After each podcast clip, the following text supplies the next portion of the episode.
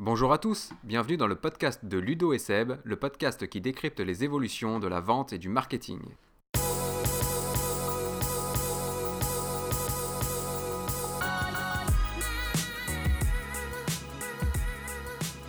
Donc l'idée de cette conférence, c'est de vous permettre de mettre en place une stratégie qui va faire de votre site internet votre meilleur commercial. On verra qu'il y a eu des évolutions dans le comportement de l'acheteur, notamment liées à Internet et aux réseaux sociaux, qui sont que vous devez impérativement moderniser votre stratégie marketing et votre stratégie commerciale. On parle souvent de digitalisation. Donc on verra pourquoi faire ça et on verra comment faire ça. Euh, ça marche la souris? Ça ne marche pas. Bon, c'est pas très grave. Euh, donc la première chose, on va commencer par se présenter. On va pas trop faire de publicité parce que vous n'êtes pas venu pour ça. Jawen est venu pour voir et je pense que vous êtes venu plutôt pour prendre des astuces. Donc en fait, on a une agence euh, marketing digital qui s'appelle SLN Web avec pour objectif d'accompagner les TPE, PME euh, et, même les grands groupes dans euh, la mise en place d'actions sur Internet pour leur permettre de générer des prospects avec leur site web et de convertir ces prospects via un mécanisme de marketing automation en clients.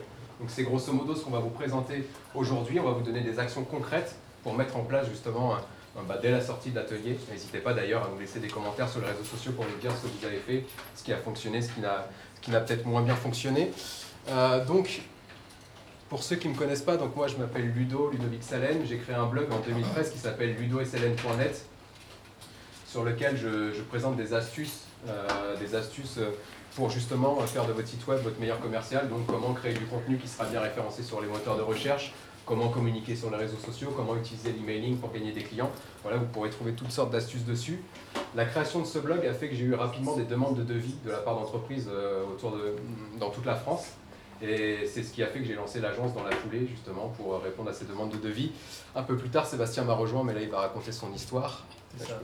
Tu peux pas. Euh, donc Sébastien, Sébastien Vitu, moi donc j'ai rejoint Ludovic il y a à peu près deux ans, et en fait on s'était connus à la fac, euh, la fac du Havre, pas très loin d'ici, euh, il y a dix ans. Je peux plus fort. il y a dix ans, et Ludovic a fait que du marketing après, et moi j'ai fait que du commerce. Donc, on a fait deux chemins différents avec une formation qui était la même à la base.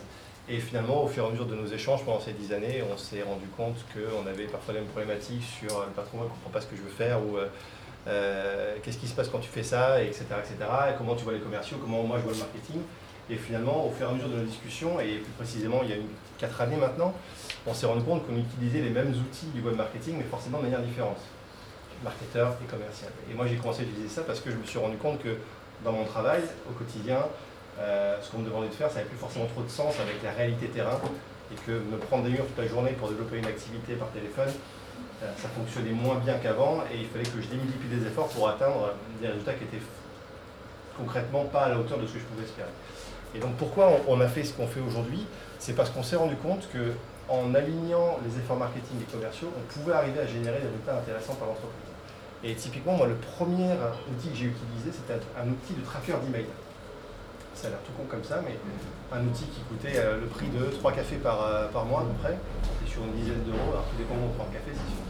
Mais en gros, l'idée c'était d'envoyer de, ma boîte perso, enfin ma boîte pro, pardon, en one-to-one, des emails à des prospects ou à des clients, et de comprendre le contexte d'ouverture de ce mail. C'est-à-dire que je pouvais en direct comprendre si mon mail était ouvert, sur quel type de dispositif, un téléphone, une tablette ou un PC, quels étaient les liens qui étaient cliqués à l'intérieur, et je pouvais suivre après avec des consoles euh, type Google Analytics le parcours de la personne en ligne. Et rien que ça, pour quelqu'un qui développe du business par téléphone, savoir quand un mail est ouvert et à quel moment je peux contacter une personne, c'est absolument génial. Ça permettait d'avoir un œil chez le client et du coup de se dire, ok, le mec ouvre un email sur son euh, poste fixe, il y a des grandes chances qu'il soit derrière son téléphone fixe, et si j'appelle à ce moment-là, il va décrocher et en plus il pense à moi. Donc j'avais un contexte d'appel qui était magnifique. Et en discutant avec Ludovic, euh, lui m'a dit, bah, tout ce qui est avant, je peux le faire. C'est-à-dire que moi, je suis dans une démarche très commerciale. Lui m'a dit, avec tous les leviers que je mets en place sur le web, je suis en capacité d'attirer ces gens-là d'après leur recherche en ligne, de les faire devenir des contacts parce qu'ils sont identifiés dans le site. Et après, typiquement, moi, je te passe le bébé, entre guillemets, et j'ai un contexte, moi, qui me permet, avec mes emails traqués, de comprendre à quel moment je peux appeler la personne et sur quel sujet on peut engager la conversation, parce que je sais dans quel lien il a cliqué dans mon email. Et finalement, toutes ces réflexions-là nous ont poussé à nous dire, moi, si j'avais eu ça en place dans les boîtes où j'étais avant, cartonné, un truc incroyable. Mm. Pareil, si tu avais pu toi avoir des, outils comme ça avec des commerciaux qui étaient ouverts à ce genre de choses, on aurait pu cartonner. Et on s'est dit, pourquoi pas le faire Ouais, pour d'autres. Et pourquoi pas sensibiliser les autres à faire ce genre de choses Exactement. Et la réflexion, en fait, elle est aussi venue du fait que moi, j'ai lancé l'agence en 2013. Et à l'époque, je faisais que du marketing digital, c'est-à-dire que je créais des sites internet pour, euh, pour, pour mes clients, je communiquais sur les réseaux sociaux, je faisais du référencement, je faisais de l'emailing, je générais des contacts avec ces actions-là. Et en fait, je me suis rendu compte que mes clients n'arrivaient pas à les convertir en clients eux-mêmes. Donc ils avaient des leads, je leur, ce qu'on appelle des leads, des contacts qualifiés, je leur transmettais ces leads, mais comme ils n'avaient pas le temps ou forcément les compétences pour convertir ces leads-là, ils n'arrivaient pas à les convertir en clients. Et je me retrouvais au bout de 6-8 mois chez un client qui avait investi, qui voyait qu'il y avait plus de visiteurs sur son site internet, qui voyait qu'il avait plus de prospects, mais ça ne se traduisait pas forcément de manière proportionnelle en chiffre d'affaires. Et je me suis dit, moi, si je veux satisfaire aussi plus mes clients, il faut que je leur apporte la brique qui leur manque. Et en fait, si on fait ça aujourd'hui, c'est que les entreprises, les TPE, PME qu'on cible, n'ont pas toutes les compétences en interne, que ce soit pour des raisons budgétaires, que ce soit pour des raisons même de recrutement, pour avoir une personne qui gère le marketing digital et pour avoir des commerciaux suffisamment nombreux et suffisamment formés pour euh, justement convertir ces leads en clients. C'est tout un problème de digi- digitalisation qu'on verra tout à l'heure. Juste donc pour vous présenter le programme de la conférence qu'on va animer ce soir. Dans la première partie, on verra la différence, les différences de comportement et d'attente euh, qui, qui, qui- qui caractérisent l'acheteur moderne aujourd'hui. On verra aussi les risques que vous encourez si vous ne bougez pas. Car aujourd'hui, effectivement, si vous n'attaquez pas votre digitalisation via le marketing et via le commercial, vous encourez certains risques. On verra ensuite les quatre étapes pratiques et concrètes à mettre en œuvre justement pour mettre en place la stratégie qu'on met en place chez nos clients. Et à la fin de, de cette euh, conférence-là, pour vous récompenser de votre attention, et je pense que vous êtes pour l'instant très attentifs, c'est cool, on, mettra, on fera un petit jeu concours sur une application, vous allez voir assez rapide sur, sur Google. Vous allez rentrer un petit code PIN et vous allez pouvoir répondre à des questions qui seront diffusées sur le, sur le, sur le, sur le rétro, exactement, sur le rétro. L'idée, ça sera de vous faire gagner à la, à la personne qui arrivera premier du jeu concours, elle gagnera une heure de coaching avec nous, ainsi que le livre sur l'inbound marketing qu'on va publier au mois de mars. Le deuxième et troisième gagnera aussi une édition du bouquin. Donc voilà. Et normalement, on échange autour d'un verre, mais Et après, on échange autour d'un verre. vous pouvez commencer. on va rejoindre. Donc voilà. Donc la première chose à comprendre, c'est que si on est ici ce soir et si nous on fait ce qu'on fait et si vous, vous allez devoir aussi euh, moderniser votre stratégie marketing et commerciale, c'est que le comportement de l'acheteur a complètement changé avec Internet et les réseaux sociaux. Aujourd'hui, l'acheteur, il est ultra connecté, il est ultra autonome dans sa réflexion d'achat et il veut la mener seul et à son rythme. Aujourd'hui, l'acheteur, il a de moins en moins envie de parler à un commercial. C'est ce qui fait que des commerciaux comme Sébastien, à un moment donné, se sont dit, mais en fait, avant, je générais des rendez-vous avec mes appels téléphoniques, je générais des rendez-vous sur les salons professionnels, avec les emails éventuellement, avec le porte-à-porte. Mais aujourd'hui, bah, il faut que je fasse 10 fois plus d'appels qu'avant pour générer un seul rendez-vous. Et ça, ça va pas. Donc il y a des choses qui vont pas. Et face à ça, bah, on a deux, deux options. C'est soit on travaille plus pour gagner autant, parce que là pour le coup, c'est même pas gagner plus, et forcément on va s'user et ça fonctionnera pas. Ou soit on va adapter notre stratégie aux attentes justement de l'acheteur moderne. Moi, j'ai un exemple assez, euh, assez frappant qui va illustrer un peu ça. Ce week-end, j'avais besoin justement d'une caméra pour enregistrer quelques podcasts et, et, euh, et la conférence de ce soir. J'y connaissais rien samedi matin. Je suis allé sur YouTube, j'ai regardé des vidéos de youtubeurs qui faisaient des trucs. J'ai lu des articles de blog. En 4 heures, bah, je savais quelle caméra il me fallait, quelles options il me fallait, quel connectique il me fallait sur, le- sur, euh, sur la caméra, quel micro, etc. Et je suis allé voir du coup une boutique de centre-ville de, de photos. Je suis allé voir le vendeur en lui disant bah, j'ai besoin de ça, ça, ça, ça, ça. Et il m'a dit bah, moi, vous tombez mal, je m'y connais plus en photo qu'en vidéo. Donc je me suis dit bah, déjà j'en connais plus que lui sur. Enfin, de base, le commercial est censé me conseiller et j'en connais plus que lui alors que ça fait que 4 heures que j'ai tapé le, le sujet. Et en fait, bah, on se rend compte qu'aujourd'hui, l'acheteur avec Internet, il a tous les éléments à portée de clic pour en savoir plus que le commercial sur son marché et sur les solutions dont- qu'il a à sa disposition. Et ça, ça change vraiment la donne parce qu'avant, le commercial avait la main, c'est-à-dire que avant Internet, bah, on devait écouter un commercial, que ce soit par téléphone, que ce soit dans les catalogues, que ce soit par email éventuellement. Par email avant Internet, c'était compliqué, mais euh, par mailing, on va dire. Et du coup, bah, le commercial était entre, enfin, entre guillemets, c'est lui qui avait euh, euh, le pouvoir entre ses mains. Aujourd'hui, la donne a changé, c'est l'acheteur vraiment qui a le pouvoir, et c'est l'acheteur qui vous impose de revoir vos méthodes marketing et commerciales. Et même plus globalement, il y a forcément des gens qui vont dire oui, mais moi ça fonctionne. Ça fonctionne encore. On fait des salons, on fait du porte-à-porte, on fait, euh, on fait du, du téléphone dans le dur, euh, ça fonctionne. On arrive à faire du chiffre d'affaires. Je pense qu'on peut demander. Est-ce que ça Ouais, fonctionne encore? Est-ce qu'il y en a ici qui prospectent Vous pouvez lever la main si vous prospectez. 1, 2, 3. Bon, ça va, vous prospectez pas beaucoup. Euh, prospectez comment? Par téléphone? Euh, bah, téléphone ou euh, porte, enfin, porte-à-porte. Euh, ouais, ouais, euh, physique ou Ok. téléphone. du terrain, ouais. Ok, par téléphone, tu as un ratio de d'appels passés, prise de rendez-vous. Bah, on est un peu dans une niche, nous, donc euh, ratio, euh, je ne peux pas le calculer comme ça, mais D'accord. c'est plus. c'est plus. comment. on sait déjà euh, les besoins avant d'arriver en fait. On va déloger quelqu'un. D'accord, donc, euh, d'accord, c'est- c'est pas- d'accord. Ok, c'est un peu particulier. C'est un peu particulier. D'accord. Et les autres, vous êtes plutôt marketeurs? S'il y a des marketeurs dans la salle, vous pouvez lever la main. Maya Traditionnel. Une marketeuse. Donc il y a une marketeuse, il y a trois commerciaux prospecteurs. Et les autres, vous êtes quoi? Réseau futur. Des futurs? En formation? Vous êtes en formation, ouais, la plupart. Communication. le réseau, c'est le réseau. D'accord, réseau, ok. Et prospection un peu du coup, parce que par le réseau, on est obligé aussi Ouais. de prospecter. D'accord. Est-ce qu'il y en a ici qui gèrent le site d'internet de leur boîte? De leur. euh, Oui, Étienne, oui, Étienne. Ah, il y en a plus. D'accord Donc sur les personnes qui gèrent le site internet, est-ce que vous avez une notion plus ou moins concrète du nombre de visiteurs que vous avez chaque mois? Personne? Ça c'est un point négatif. Oui, ça va Ok. Est-ce que vous avez une notion plus ou moins concrète du nombre de contacts que vous générez avec votre site internet? Maya, oui. Oui. Les autres, bah du coup non, j'imagine. Ok, donc ça c'est des points négatifs, mais on verra tout à l'heure pourquoi. Euh, parce que c'est des- effectivement des statistiques importantes. Ouais, ju- juste un point par rapport à ça, donc ça fonctionne encore et tout, enfin, dans le développement commercial, tout peut fonctionner. Vous pouvez aller dans la rue, là, arrêter les gens et leur dire voilà, moi je fais ça, ça, ça, est-ce qu'il y a un besoin, est-ce qu'il y a un également, etc. Donc tout peut fonctionner. Par contre, euh, ce qui est vrai et ce que moi j'ai remarqué euh, pendant mes dernières années où je faisais vraiment ça, c'est que le volet numérique, il arrive très vite dans la relation. Dans le sens où quand on va être sur un premier call avec un prospect, la question qui va être posée derrière, et si on arrive à faire 3-4 minutes en pitchant bien comme il faut, c'est ok, je vois ce que ça peut faire, je vois ce que ça peut dire, envoyez-moi un lien vers votre site ou envoyez-moi une plaquette. Et là, on a eu des exemples où on était chez des clients en formation qui disaient bon, nous, historiquement, on est dans le secteur A et on veut aller sur euh, B et C. Et du coup, les commerciaux sont partis depuis 3-4 mois euh, sur le truc, ça vivote un peu. Et la question, en relation au site internet, c'est quels sont les contenus sur votre site aujourd'hui qui parlent des secteurs B et C? Il n'y en a pas. Et le problème, c'est que si d'une, vous n'avez pas de site internet, c'est louche. Et de deux, si vous en avez un qui ne parle absolument pas le langage des gens euh, auxquels vous parlez, c'est une catastrophe. Parce que les personnes, notamment c'était industrie, ils partaient sur l'artisanat, il n'y avait rien qui parlait d'art- d'artisanat. Donc une personne qui va sur un site et on veut lui vendre un truc et il n'y a rien qui parle de lui, c'est très compliqué. Donc même si on est dans une démarche euh, outbound, donc on va chercher des clients, si on a un site qui n'est pas prêt à les recevoir et qui ne leur parle pas, il y a des grandes chances qu'on passe à côté de beaucoup.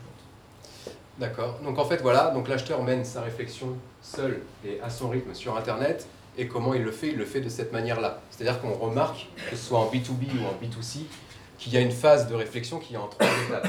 La première étape, ça va être que la personne va se dire j'ai une problématique, je vais essayer de comprendre ma problématique. Moi, ma problématique samedi, c'était je veux faire de la vidéo, je vais chercher à savoir comment on fait de la vidéo. S'il y a quelqu'un qui arrive à ce moment-là en me disant achète ma caméra, c'est pas le sujet. Pour l'instant, je veux déjà comprendre comment je peux faire la vidéo, est-ce que je vais pouvoir le faire moi-même ou pas, est-ce que, enfin, qu'est-ce que ça va me demander d'un point de vue investissement, tout ça? Donc j'ai besoin de comprendre ma problématique, je veux faire de la vidéo. Une fois que j'ai compris comment on faisait pour faire de la vidéo, bah, je vais me dire bah, ok, il me faut une caméra. Quelle caméra il me faut? Quel micro il me faut? Quel euh, euh, voilà, quel trépied éventuellement il me faut? Donc je vais commencer à entrer en phase de considération où je vais identifier et comparer des solutions qui sont à ma disposition. Une fois que je vais avoir fait ça, bah, je vais me dire, bah, tiens, il y a une caméra Lumix qui me plaît bien, bah, je, vais aller, je vais entrer en phase de décision et je vais chercher où je peux acheter cette caméra Lumix. Et donc, si au départ, moi, je me pose la question de savoir comment on fait de la vidéo aujourd'hui quand on est une entreprise et que le gars, il me dit, achetez mon Lumix, je vais dire, non, ça ne m'intéresse pas. Par contre, s'il me dit, bah, pour faire de la vidéo aujourd'hui, je te donne un guide en 10 étapes pour, euh, pour bien investir et, pour, euh, et pour, euh, pour mettre en place un processus qui soit efficace, je vais télécharger le guide et ensuite il va me dire, bah, il y a des bons appareils pour faire ça. Il va me présenter quelques appareils, je vais le sélectionner moi-même. Et si derrière il me dit, bah tiens, tu peux acheter mon Lumix, là je vais lui dire, oui, ok, je sais ce que c'est, je sais quelles sont les caractéristiques et je sais pourquoi je l'achète, donc maintenant je suis prêt à l'acheter. Et la grosse problématique qu'on a aujourd'hui sur les sites internet, c'est qu'il y a beaucoup de boîtes, et je pense que c'est même 90% des boîtes, qui ont un site internet dit vitrine. C'est-à-dire, un site internet dit vitrine, c'est quoi? C'est un site où il y a qui sommes-nous, euh, mon entreprise, où je suis situé, quels sont mes produits et services. Et là, ces quatre pages-là que vous avez sur votre site internet, ce sont des pages qui sont en mode décision. La problématique sur internet, c'est que les gens que vous voulez attirer, il y en a 75% qui sont ici et ici. Vous voyez le schéma avec le poisson. C'est-à-dire que des gros poissons qui sont matures et qui sont prêts à prendre une décision et qui sont prêts à consulter des contenus de type qui sommes-nous, de type nos produits, nos services, nos prestations, il y en a très très peu. Par contre, ils sont gros et vous pouvez les signer. Mais en revanche, il y en a une multitude ici qui sont juste en mode en train de se dire j'ai une problématique. Et si vous arrivez à attirer leur attention au début de leur réflexion et que vous arrivez à les amener de j'ai une problématique à je cherche des solutions et je retiens une solution et je prends cette décision d'achat-là, bah, vous avez tout gagné. Et c'est vraiment comme ça que vous pouvez vous démarquer de votre concurrence, c'est éviter de vous concentrer tous, parce que 90% du marché se concentre sur les trois poissons que vous avez ici. Bah, prenez 10% du gros du marché, vous allez alimenter la réflexion d'achat. Alors oui, ça va prendre du temps, on verra combien de temps ça peut prendre et combien de temps vous devez attendre pour avoir des résultats. Mais par contre, si vous le faites, et on verra qu'il y a des options pour le faire de manière automatique, vous allez automatiquement générer du revenu à moyen long terme. Et ça, c'est tout l'enjeu de ce qu'on va voir aujourd'hui. Tout à l'heure, je vous disais que si vous ne bougiez pas, il y avait des risques. Effectivement, c'est que les comportements d'achat, les besoins et les attentes de l'acheteur ont changé. Si vous ne vous adaptez pas, vous risquez quelques, points, notamment l'usure de votre équipe commerciale. Donc là, je ne sais pas s'il y a des personnes qui ont un service commercial dans leur boîte, mais si ces personnes continuent à prospecter par téléphone, en porte-à-porte, au salon professionnel et qui se prennent de plus en plus de vent parce que l'acheteur a de moins en moins envie de lui parler, bah forcément ils vont s'user, ils vont se dire bah moi je vais aller voir ailleurs parce qu'ici ça ne marche plus. La deuxième problématique, ça va être aussi des problématiques de recrutement et de management. Aujourd'hui, on rencontre pas mal d'entreprises qui nous disent j'arrive pas à recruter des marketeurs ou j'arrive pas à recruter des commerciaux, ou en tout cas des bons, des bons profils. La problématique avec les, les boîtes qui veulent recruter entre guillemets des profils à haut potentiel, ou en tout cas des, des, nouveaux profils, on va dire dans les métiers du, ben, des métiers du digital ou du marketing moderne en tout cas, c'est que ces profils-là n'iront pas dans une boîte où il n'y a pas d'action marketing qui sont mis en place, où il n'y a pas de stratégie, d'où il n'y a pas d'objectif aussi aujourd'hui. Quand on arrive dans une boîte et qu'on fait du marketing et qu'il n'y a pas d'objectif, bah on s'attend derrière qu'au bout de six mois, le, directeur général nous dise bah, Ok, tu as mis en place des trucs, mais ça m'a rien rapporté parce que j'ai pas mis en place d'indicateurs et que j'ai pas suivi le truc. Et donc là, vous allez avoir des problématiques de recrutement et de management. Idem pour les commerciaux. Sébastien, si demain tu es amené à prospecter, enfin à, candidater dans une boîte et qu'on va dire bah, tu vas avoir une bagnole de fonction et tu vas faire du téléphone et que tu vas faire de l'email ou je sais pas quoi, je pense pas que tu iras. Je renverrai le lien de la vidéo. Pour... Voilà, exactement. Donc l'idée, voilà, c'est un commercial aujourd'hui, si vous voulez l'embaucher, bah, faut qu'il y ait un confort, faut qu'il y ait des leads qui lui soient transmis, des prospects qui lui soient transmis du marketing, il faut qu'il ait un site internet opérationnel et performant pour pouvoir l'aider dans sa prospection, et faut qu'il y ait voilà, des choses comme ça qui soient mises en place pour lui faciliter la tâche. Ensuite, vous allez détériorer votre image de marque et votre positionnement. Euh, bien souvent, nous, on va accompagner des entreprises innovantes, des startups, des boîtes innovantes technologiques, qui sortent des produits qui sont censés être révolutionnaires et prospectent les gens à l'ancienne avec du, téléphone et puis, euh, et puis des flyers ou des choses comme ça. Là, c'est carrément pas aligné avec le positionnement de l'entreprise. C'est-à-dire que si vous êtes une entreprise moderne qui propose des nouveaux produits, des nouveaux, des nouveaux services, vous devez avoir, enfin, proposer une expérience à vos prospects, à vos clients qui sont en adéquation avec ce positionnement. Si vous ne le faites pas, forcément, bah, vous risquez d'avoir votre image de marque est détériorée et vous risquez fatalement de perdre des clients et de perdre du chiffre d'affaires au détriment de vos concurrents qui, eux, mettront en place ce qu'on est en train de voir maintenant.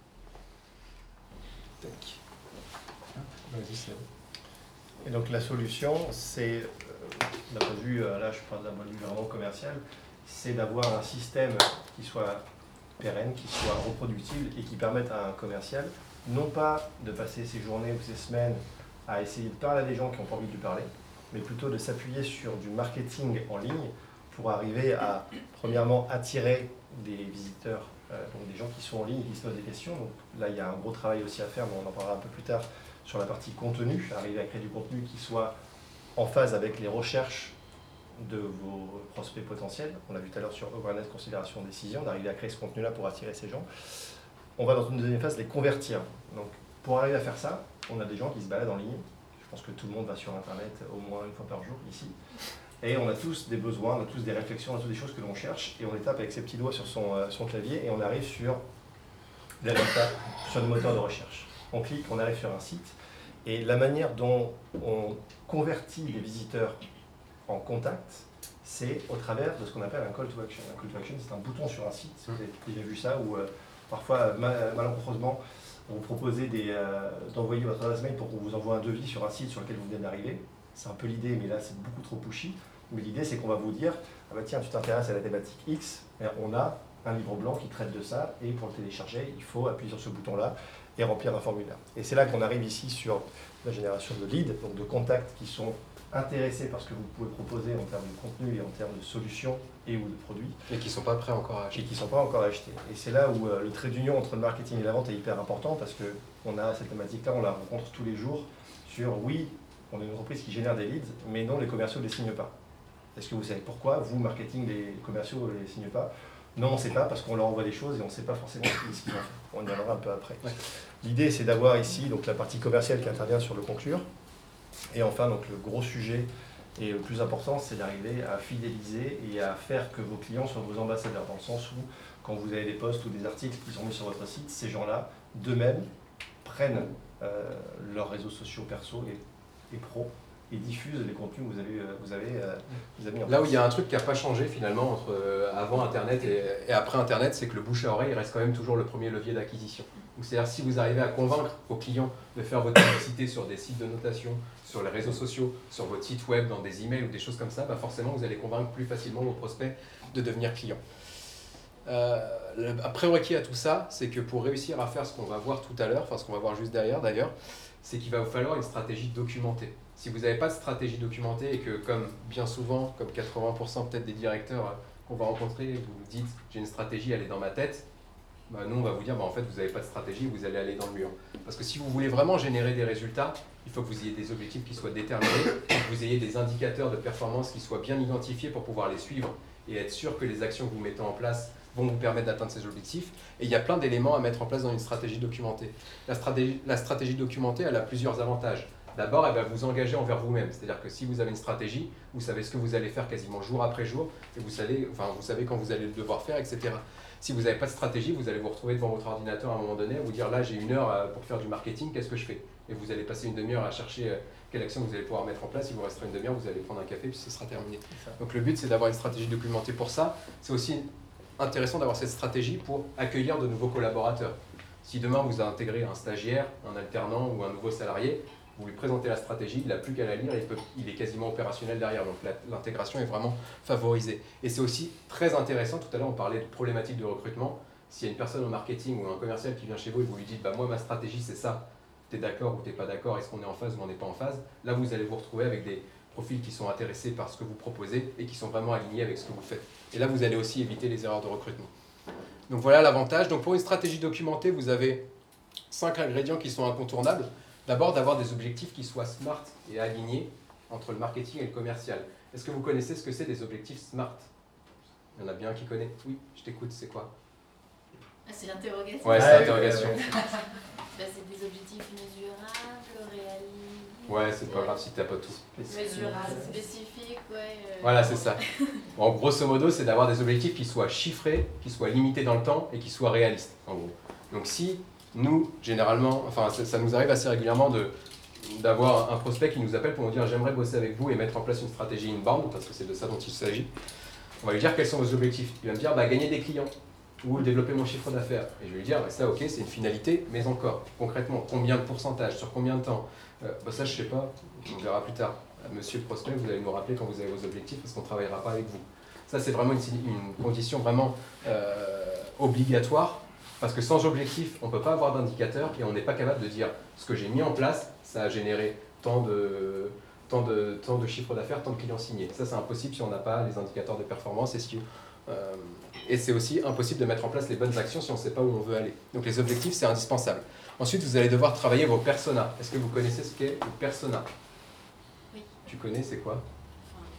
Enfin. C'est le- les- les- la cible qu'on on peut avoir, en fait, clients vont, être intéressés par nos produits. Ouais, en fait, le, ouais, c'est ça. Le persona, c'est le profil type de votre client idéal. Donc, qui il est, dans quelle boîte il bosse, quel est euh, son chiffre d'affaires, quel est son secteur d'activité, etc., etc.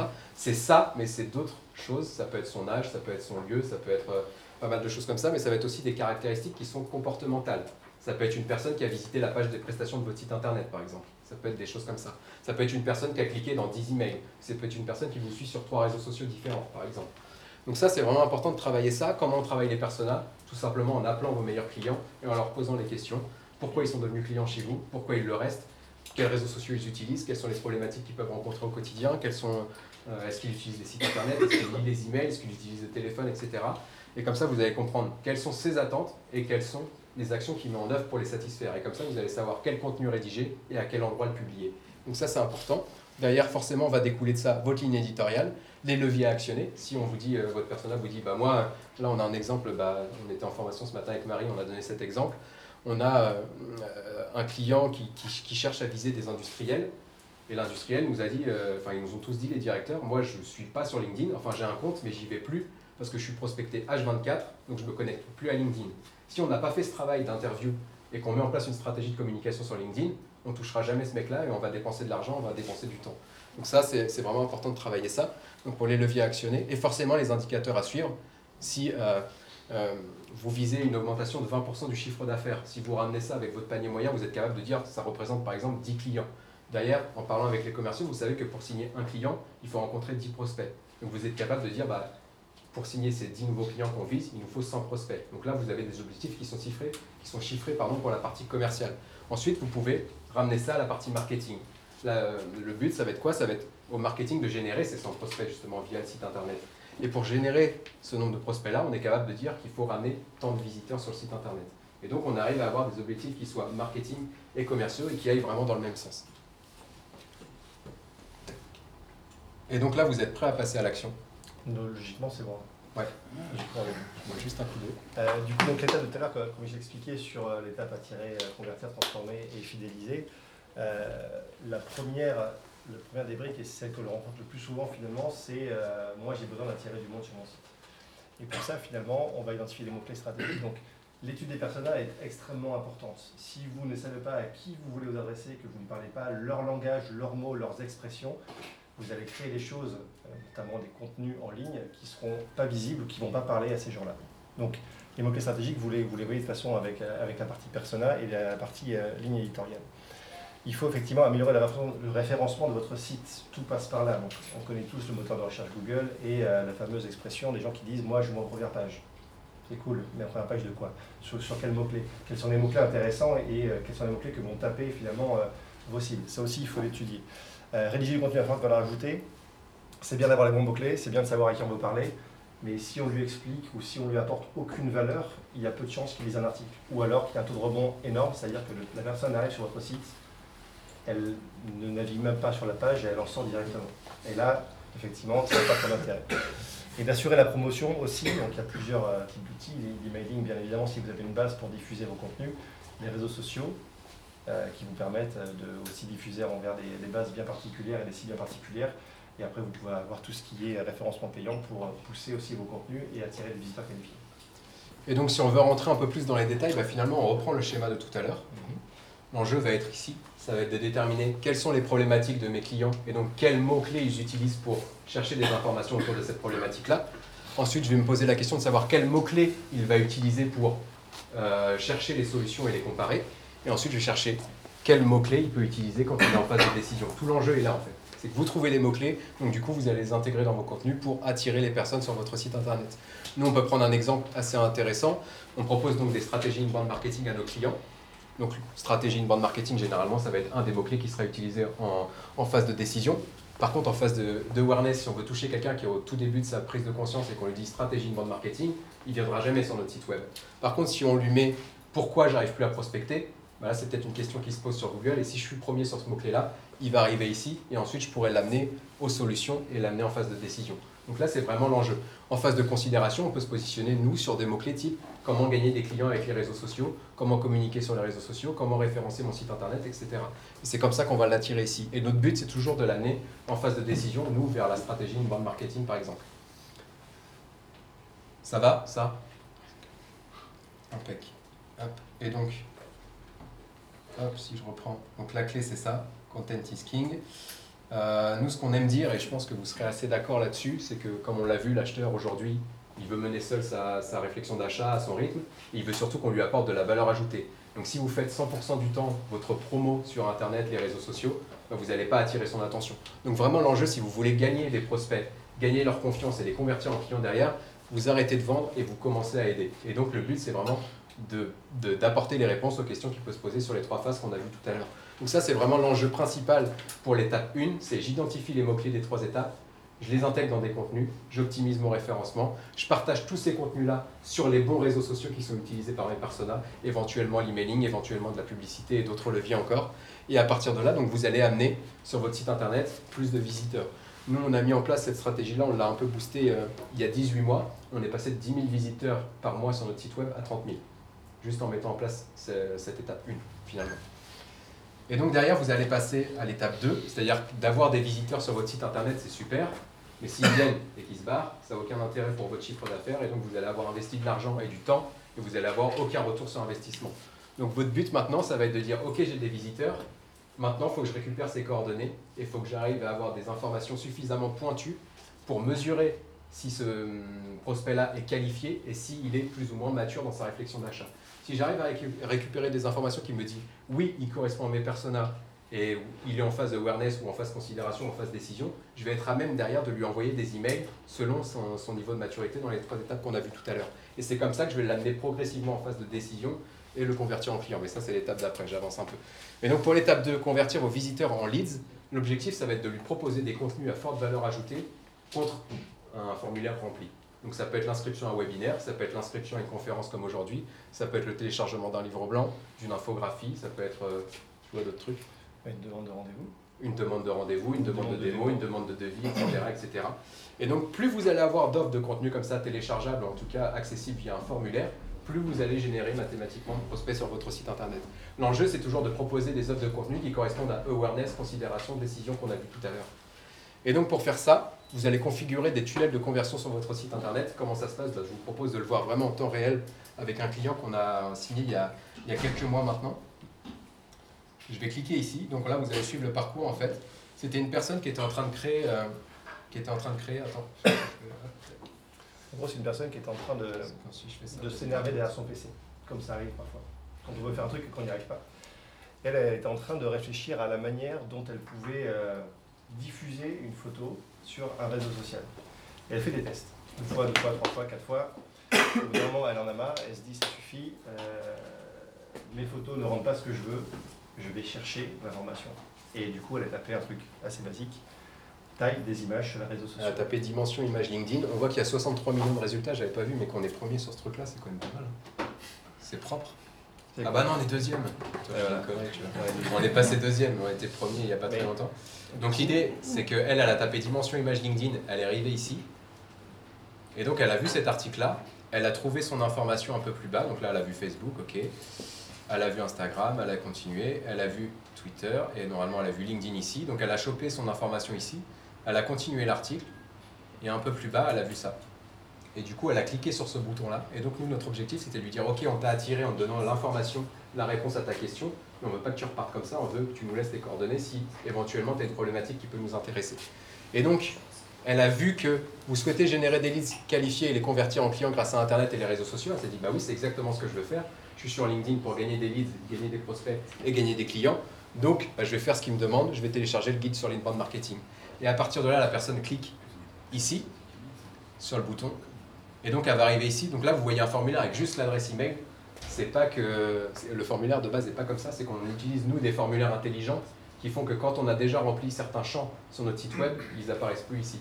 Mais donc si vous prenez un peu le, formulaire et vous le mettez en navigation privée, du coup, si je peux le faire. Et en gros, ce qui est intéressant avec ce, système de, euh, de formulaire intelligent, c'est que d'un point de vue marketing et vente, on va se poser la question finalement, le marketing met en place des actions de tunnel de conversion avec un formulaire qui va bien. Et le formulaire, euh, typiquement, bah, en tant que marketeur, euh, il aime bien avoir des informations que tu peux segmenter dans une base, mais là, de se dire, euh, toi, commercial, de quelles informations tu as besoin pour être sûr que la personne qui est en face et qui remplit ce formulaire-là, les informations que tu vas pouvoir récupérer en disant oui, lui, de toute façon, c'est un mec qui dit qu'il est dans l'entreprise X, qui a un objectif prioritaire à trois mois, et son service, c'est le service marketing, c'est un mec avec qui je veux parler. Et en fait, cette construction-là, cette discussion entre marketing et la vente, elle est hyper importante pour ce genre de choses parce que on voit énormément d'entreprises qui vont avoir prénom, nom, email, entreprise, un, petit bloc où il y a marqué euh, votre, message, on met deux étoiles ou deux points et on appuie sur envoyer.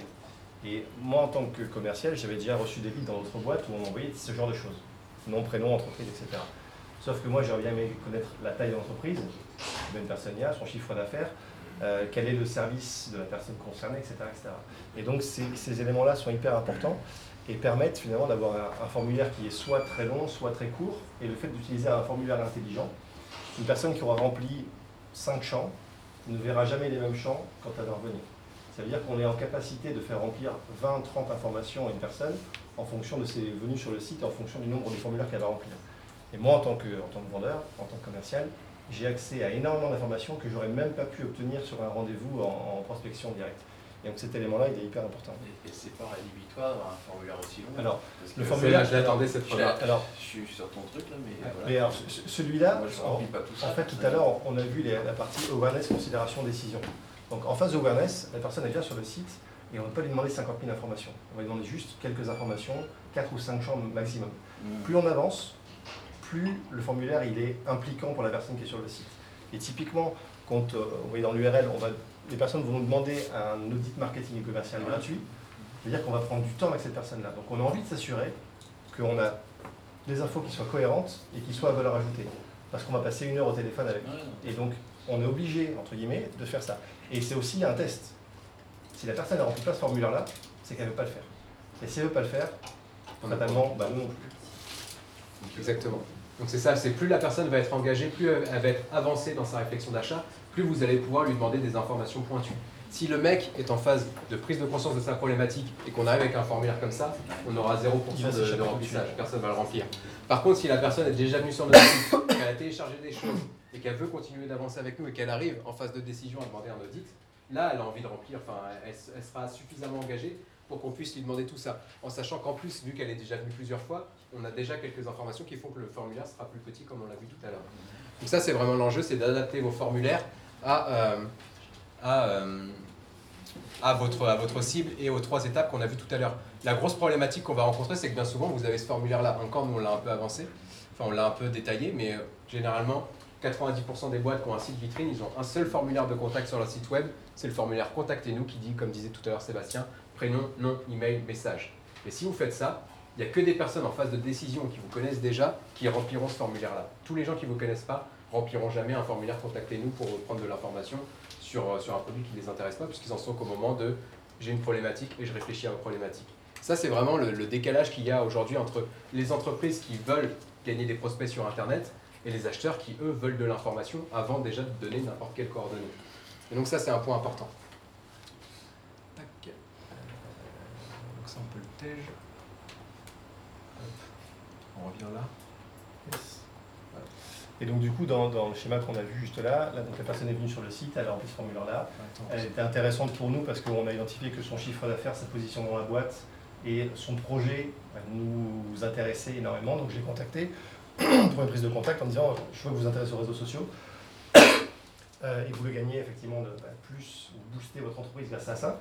Elle a dit oui, ça m'intéresse d'en savoir un peu plus et on lui a présenté ce que l'on faisait, elle a été intéressée et on a signé avec. Donc ça c'est la partie idéale. C'est forcément souvent plus complexe, mais c'est un bon exemple pour montrer que d'une thématique qu'on a étudiée sur nos personnages, qu'on savait typiquement que ces gens-là avaient des soucis par rapport à l'image des réseaux sociaux, on a créé un contenu par rapport à quelque chose qu'on ne vend pas. On ne vend pas de formation qui, traite de, la taille des images des réseaux sociaux. Par contre, on sait que c'est un- une thématique qui intéresse fortement les gens avec qui on va travailler. Et donc, en ayant ce contenu-là, on a été en capacité d'attirer cette personne-là et de la faire télécharger un, livre blanc qui traite, de la, qui traite du sujet. Exactement. Et donc une fois que vous allez avoir fait ça, bah, vous allez avoir généré ce qu'on appelle des leads, qui vont être plus ou moins qualifiés et plus ou moins matures selon les informations qu'ils vous auront laissées. Et l'enjeu va être maintenant de les convertir en clients. Les leads qui sont ultra matures, et donc vous avez toutes les informations qui vous laissent penser qu'il est en phase de décision et qu'il va prendre rapidement une décision d'achat. Typiquement, j'ai un projet à moins, de- enfin, à moins d'un mois, par exemple. C'est quelqu'un qui est en phase de décision, qui est prêt à acheter. Il va parler directement au commercial. Par contre, un lead qui est en phase awareness ou en phase considération, il faut jamais l'envoyer au commercial. Si vous faites ça, vous envoyez le commercial au casse-clip et c'est ce qui fait que derrière, le commercial va dire le marketing, ce qu'il fait, ça sert à rien. Il génère des leads, c'est des leads pourris qui servent à rien, j'ai même plus envie de les appeler. Et derrière, le marketing va dire mais en fait, je comprends pas, je transmets des leads au commercial et il sait pas les convertir, il est nul, il n'est pas compétent. Et donc, il y a des tensions qui commencent à se créer entre le commerce et le market parce qu'il n'y a pas d'alignement justement entre ce qui est un lead qualifié et un lead qui doit être traité par le, par le service commercial. Donc ça, c'est vraiment un, un point essentiel de l'étape 3, ça va être de mettre en place ce qu'on appelle le lead scoring, on va voir un peu plus loin, pour mesurer le niveau de qualification et le niveau de maturité de, de, de vos leads. Une fois que vous allez avoir fait, fait ça, vous allez être capable de dire ok, il est qualifié et il se situe en awareness, considération ou décision, considération avancée, considération euh, early, considération si vous voulez. Et donc vous allez être capable de dire bah, ok, vu qu'il se situe là, je vais lui envoyer tel contenu en automatique pour qu'il avance en considération, qu'il avance en décision, et qu'ensuite, une fois qu'il est en décision, je le transmette aux commerciaux. Et c'est comme ça que vous allez optimiser le taux de conversion leads client. Et d'où l'intérêt d'avoir un, formulaire qui demande des informations précises et à valeur ajoutée pour votre entreprise, parce que si vous n'avez pas ces informations-là, vous ne saurez pas quel type de contenu envoyer à ces personnes-là, et vous ne saurez pas si ce lead-là est intéressant pour les commerciaux ou pas. Et effectivement, c'est ce qui crée des tensions, et moi, on en parle beaucoup forcément entre marketing et vente de ces, euh, ces tensions qui peuvent exister par rapport à, la génération des leads. Et donc le, commercial, en fait, tout l'idée de cette stratégie-là, c'est que je préfère, moi, avoir euh, un commercial qui passe 5 coups de fil par jour en faisant 4 rendez-vous et le cinquième coup de téléphone, c'est plus, bref, on pourra en reparler dans quelques mois, plutôt qu'un commercial qui va passer 50 coups de téléphone par jour ou 60 coups de téléphone par jour pour dire j'ai peut-être obt- obtenu un rendez-vous, mais c'est pas sûr. Et en fait, l'idée de cette stratégie-là, c'est que le commercial, il ne se concentre qu'avec des gens, il ne parle qu'avec des gens qui veulent lui parler et qui sont intéressés pour engager la conversation sur les produits et services de l'entreprise. Le reste du temps, et moi je peux le dire parce que je l'ai fait pendant des années, il y a 90% du temps des gens qui vont faire du développement commercial qui est mettre la poubelle. Parce qu'on peut se dire, c'est cool, j'ai pris des rendez-vous, mais par contre sur la route qui ne sont pas qualifiés, ou peut-être que les personnes par dépit ont dit, ouais, ok, on peut se parler parce que j'ai juste marre que vous vous appeliez le standard et tout le monde, monde pète les plombs euh, dans ma boîte. On fait un rendez-vous si vous voulez et derrière il ne se passera jamais rien. Donc il vaut mieux, il vaut mieux partir sur ce principe-là. De la même manière, le marketing aujourd'hui, euh, ça a été souvent euh, un, département décrié parce que le marketing, ben, moi en tant que vendeur, des dessins. Voilà, ils font des dessins, ils font des PowerPoint, euh, ils font des réunions. Je dis, mais nous, le- Ils sont sur Facebook. ils sont sur Facebook. Alors, ça, ouais, ils cliquent sur Facebook, ils mettent des j'aime. Ils disent non, mais nous, au commerce, on travaille. Et il pleut, on va sur le terrain, on Voilà. prend des rendez-vous. Et puis on fait des trucs difficiles, et puis on gêne des clients, et puis si la boîte à vie, c'est grâce à nous, parce que c'est nous qui remontons de l'argent. Mais finalement, le marketing aujourd'hui, avec ce genre d'outils, euh, on peut vraiment savoir quel type de formulaire a été rempli, quel type de message a été cliqué, etc. Donc il y a une capacité d'avoir un tracking absolument phénoménal sur tout ce qui se passe en ligne. Et le gros intérêt, c'est de savoir ce qui marche et de pouvoir le reproduire. Et quand on sait ça, on peut arriver à générer, euh, comme on fait nous, 250 ou 300 000 par mois. Donc ça c'est l'erreur dont on vous parlait tout à l'heure, c'est je transmets mes leads n'importe comment. On avait fait un article sur le sujet qui avait plutôt bien marché en disant euh, non, un mec qui clique dans un email n'est pas un lead pour les commerciaux, parce que c'est exactement le cas. Souvent ce qu'on voit, les entreprises qui commencent à générer des leads, elles envoient des emailing à tout le monde et n'importe qui, et dès qu'il y a une personne qui ouvre l'email ou qui clique dans l'email, on le transmet aux commerciaux parce qu'il est intéressé. Mais il y a la moitié des mecs déjà qui ont ouvert l'email pour cliquer sur se désabonner ou pour, euh, pour foutre l'email à la poubelle. Donc en fait ces gens-là sont pas intéressants. Donc vraiment l'enjeu, ça va être de transmettre le lead quand il est en phase de conclusion, qu'il est prêt en fait en phase de décision, c'est ce qu'on disait tout à l'heure, et pas le transmettre avant. Et l'idée c'est même qu'il y ait une boucle à la fin, c'est qu'on transmet les leads aux commerciaux, et les commerciaux d'ailleurs nous fassent un feedback pour nous dire oui je l'ai converti cette étape, non je ne l'ai pas converti parce que si ou parce que ça. Et du coup en fait on va se rendre compte au fil des discussions que bah on avait peut-être prévu un critère qui faisait que c'était un lead qualifié, et en fait on se rend compte en essayant de le convertir en client que c'est pas un lead qualifié, et on va adapter justement ce qu'on appelle le lead scoring qu'on va voir juste après euh, à, à- à cette discussion.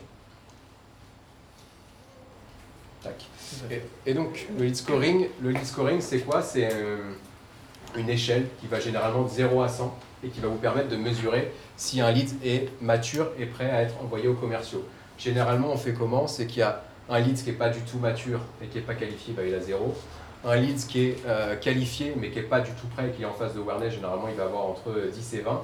Un lead qui est qualifié et qui est en phase de considération, il va avoir entre 20 et 50. Un lead qui a plus de 50, on considère qu'il est en phase de décision. Et du coup, on se met une alerte avec des outils qu'on pourra vous présenter tout à l'heure. Le mec a plus de 50, ça envoie une notification au commercial qui doit le rappeler le plus rapidement possible. Et donc là, c'est tout l'enjeu. Comment on fait ça? On fait ça avec le travail de persona. C'est-à-dire qu'on a vu avec nos personas que bah, une boîte qui bosse dans l'industrie, ça nous intéresse, donc on va mettre des points à ça.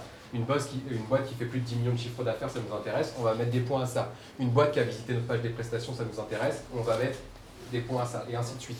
Et on va aussi mettre des points négatifs. Un mec qui est stagiaire ou qui est étudiant, qui a téléchargé un truc chez nous, on va lui mettre moins 30 points parce qu'on n'a pas envie de lui parler, il n'est pas décisionnaire et il n'a pas de projet. Ah oui, tu voulais télécharger un truc chez lui On ne t'appellera pas. Mais voilà, l'idée c'est vraiment de dire, il y a des critères qui sont importants, je donne des points, il y a des critères qui sont vraiment rédhibitoires, j'enlève des points, et à partir de là j'ai mon lead scoring, et je suis capable de dire si le lead est qualifié et s'il est mature, et à partir de quand je peux l'envoyer aux commerciaux. Tu veux rajouter? Vaste sujet, mais euh, important et compliqué à mettre en place. Euh, sur le principe, c'est simple. Dans les faits, c'est plus compliqué parce que chacun a sa vision de client parfait. Et, euh, et c'est quelque chose qui est évolutif. Comme tout ce qu'on vous a montré ici, des choses qu'il faut mettre en place et structurer. Et euh, finalement, c'est des tests qui vont aussi nous montrer si on est sur le bon chemin ou, euh, ou si on fait fausse route. Et un élément important aussi, donc Là, c'est vraiment un travail qu'il y a à faire entre le marketing et le commerce. On montrait tout à l'heure que vous pouvez créer une boucle sur Ludovic me transmet un contact, ou le marketing, d'une manière générale, transmet un contact aux commerciaux. Les commerciaux rentrent en contact avec ce prospect-là. Ça ne fit pas tout de suite, mais il faut essayer de comprendre pourquoi. Et finalement, euh, s'il y a une échelle de temps à remplir entre le contact qu'il y a eu et le prochain contact, peut-être qu'il y a 5 ou 6 mois. Et c'est là où la réflexion de nurturing est importante parce que vous identifier des sujets qui sont importants pour le prospect de comprendre avant de passer à l'acte. Et c'est là où euh, finalement on va se retourner vers le marketing en disant j'ai un prospect, ou j'ai 5 prospects, ou j'ai 10 prospects, ou j'ai 20 prospects, j'ai toujours les mêmes thématiques. C'est pas le bon moment, où la direction ne sait pas ce qui se passe une fois qu'on a signé avec vous, il y a des thématiques qui remontent. Et c'est là aussi où on peut nourrir euh, les contenus qui vont pouvoir être sur un site en disant moi, au commerce, je pourrais faire 50 rendez-vous par semaine qui ne parlent qu'une, à chaque fois d'une seule thématique.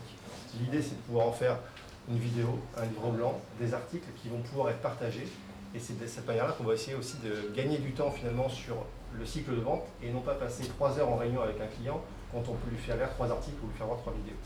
Et cet élément-là, il est extrêmement important parce que on va être sur une création de contenu à forte valeur ajoutée que les prospects ont identifié comme étant des points centraux pour eux. Et c'est là où euh, les relations entre marketing et vente euh, du deviennent un cercle, un cercle vertueux parce qu'on est en capacité de faire le retour qualitatif du terrain pour que le marketing s'en serve et crée vraiment du contenu qui soit hyper pertinent pour les prospects.